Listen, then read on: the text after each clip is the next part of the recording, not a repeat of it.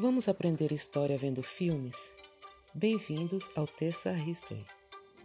Nessa semana, o Terça History atravessa o nosso grande Atlântico, onde indicaremos filmes sobre a África no século XX.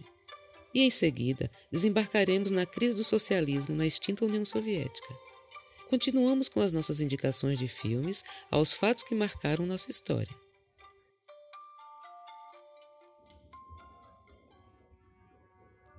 África no século XX. A descolonização da África se deu no século XX com a expulsão do colonizador europeu e a conquista da independência. O primeiro país africano a ser independente foi a Libéria, em 1947, e o último, a Eritreia, em 1993. Os processos de independência da África começaram no início do século XX, com a independência do Egito. Mas Apenas depois da Segunda Guerra Mundial, quando as potências europeias se enfraqueceram, é que os países africanos alcançaram a independência. O povo africano participou do esforço de guerra e lutou nos conflitos. Achavam que teriam mais autonomia, mas ao final não foi isso que se deu. O colonialismo continuou como antes da guerra. Com o fim da Segunda Guerra Mundial, a Organização das Nações Unidas, a ONU, pressionou pelo fim da colonização. Era o tempo da Guerra Fria, isto é, a disputa pela hegemonia mundial entre Estados Unidos, capitalismo, e União Soviética, socialismo. Os dois davam apoio ao lado rebelde que mais se aproximava das suas ideias para atraí-lo. Do mesmo modo, as ideias panafricanistas conquistavam o continente com o seu pensamento pela unidade africana. O panafricanismo é um movimento de caráter social, filosófico e político ele quer promover a defesa dos direitos do povo africano, constituindo um único Estado soberano.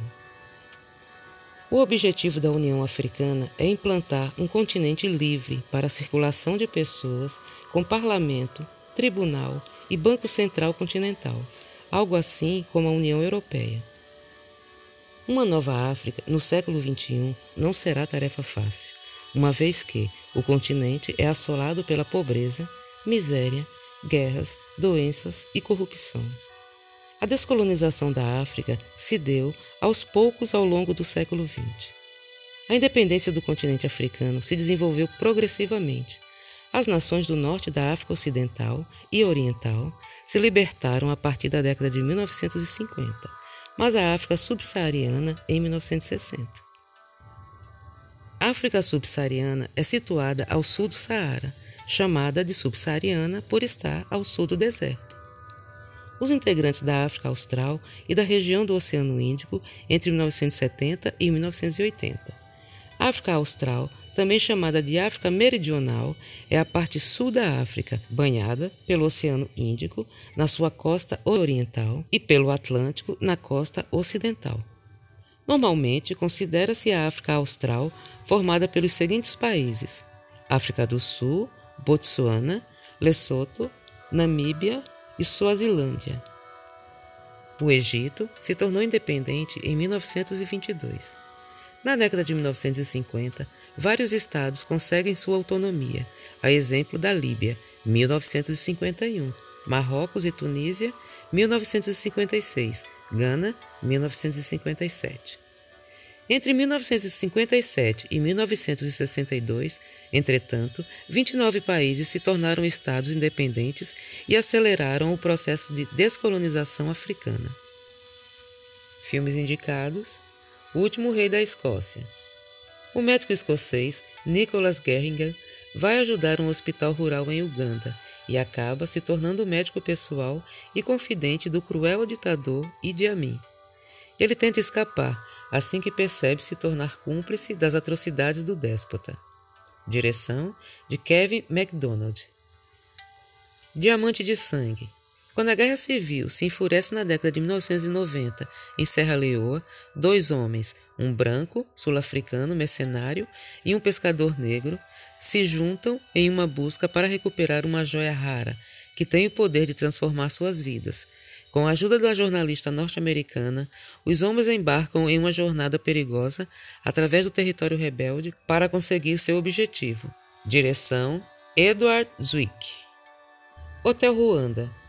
Durante os conflitos políticos entre Hutus e Tutsis, que mataram quase um milhão de ruandenses em 1994, Paul Roses Beguina, gerente do hotel de Millis Colline, na capital do país, toma a decisão corajosa de abrigar sozinho mais de 1.200 refugiados.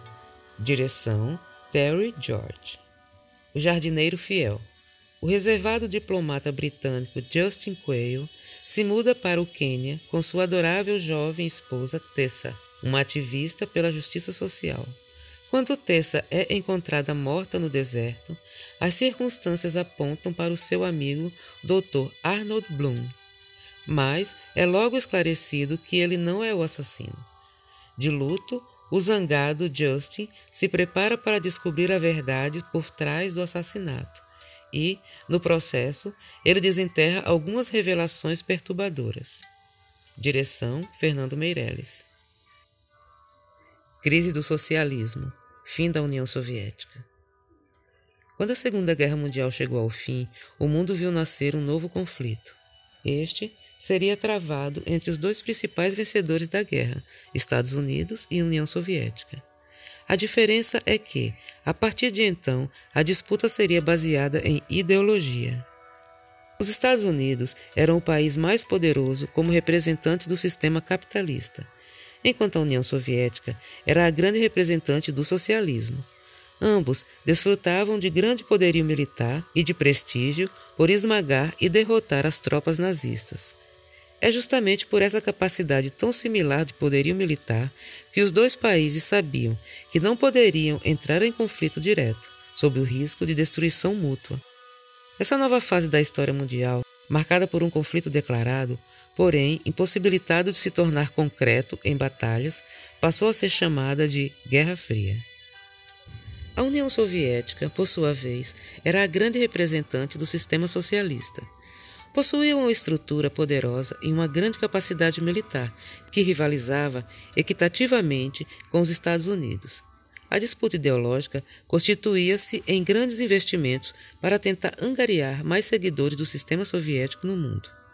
Um dos grandes projetos que sofreram investimento financeiro foi a corrida espacial, que rendeu muito prestígio aos soviéticos.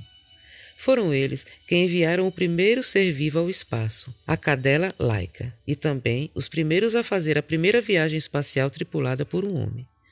Durante a década de 1950 e 1960, a União Soviética conseguiu se equipar aos Estados Unidos e, inclusive, apresentar momentos de superioridade, como os exemplos da corrida espacial. Mas, a partir da década de 1970, a União Soviética apresentaria traços de crise que se tornariam cada vez mais agudos até culminar em sua fragmentação. A década de 1970 demonstrou ao mundo que a União Soviética já não era mais a grande rival dos Estados Unidos. Sua capacidade já havia sido reduzida consideravelmente. Os sinais de esgotamento econômico começaram a aparecer e isso se tornou evidentemente com a divulgação de problemas graves, como a falta de alimentos. A partir daí, seguiram-se uma série de estratégias erradas que só piorariam sua situação. Logo depois, a União Soviética invadiria o Afeganistão, aumentando a crise. Esta se consolidava, pois a maior parte dos recursos estava sendo consumida pelo setor militar, a capacidade industrial, especialmente no que se refere aos bens de consumo. Não dava conta de atender a população, população esta que não era consultada em momento algum e por isso perdia a atração pelo sistema. A falta de liberdade para a expressão do povo refletia-se diretamente na produtividade do país, pois os indivíduos sentiam-se desmotivados com a realidade que viviam. O acúmulo de problemas ao longo da década de 1970 estourou como uma bomba na década de 1980. A situação ficou ainda pior quando a população passou a ter extremas dificuldades para adquirir produtos básicos como pão ou vestimentas.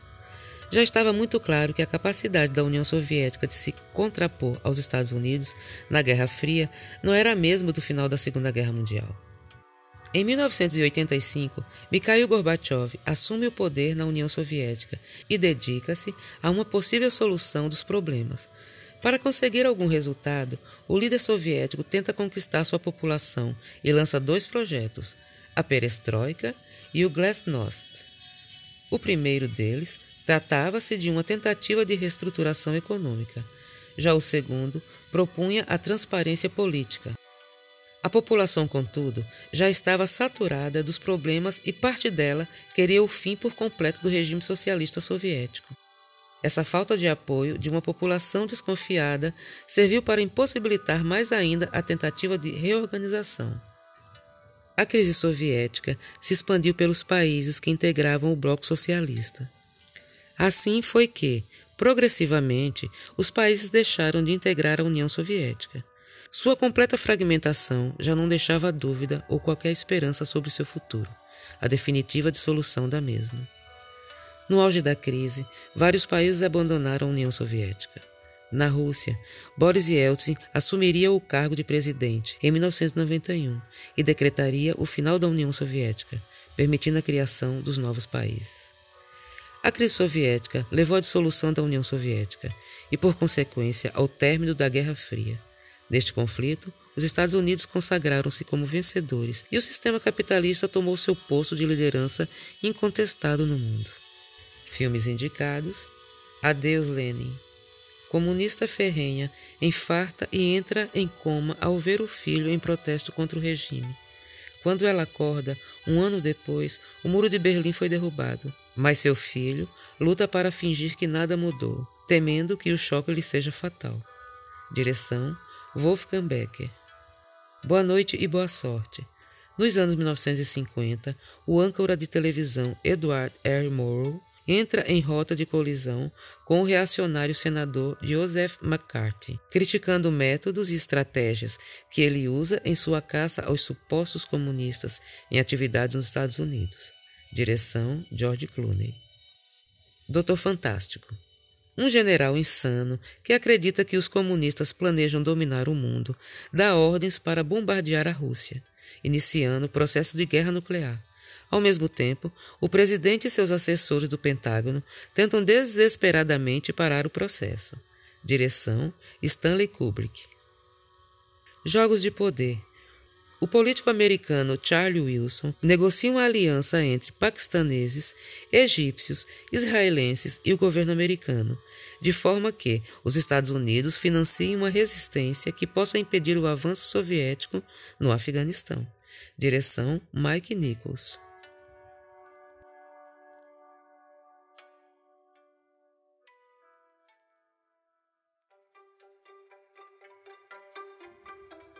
Na próxima semana, seguiremos na cronologia das épocas com mais indicações de filmes.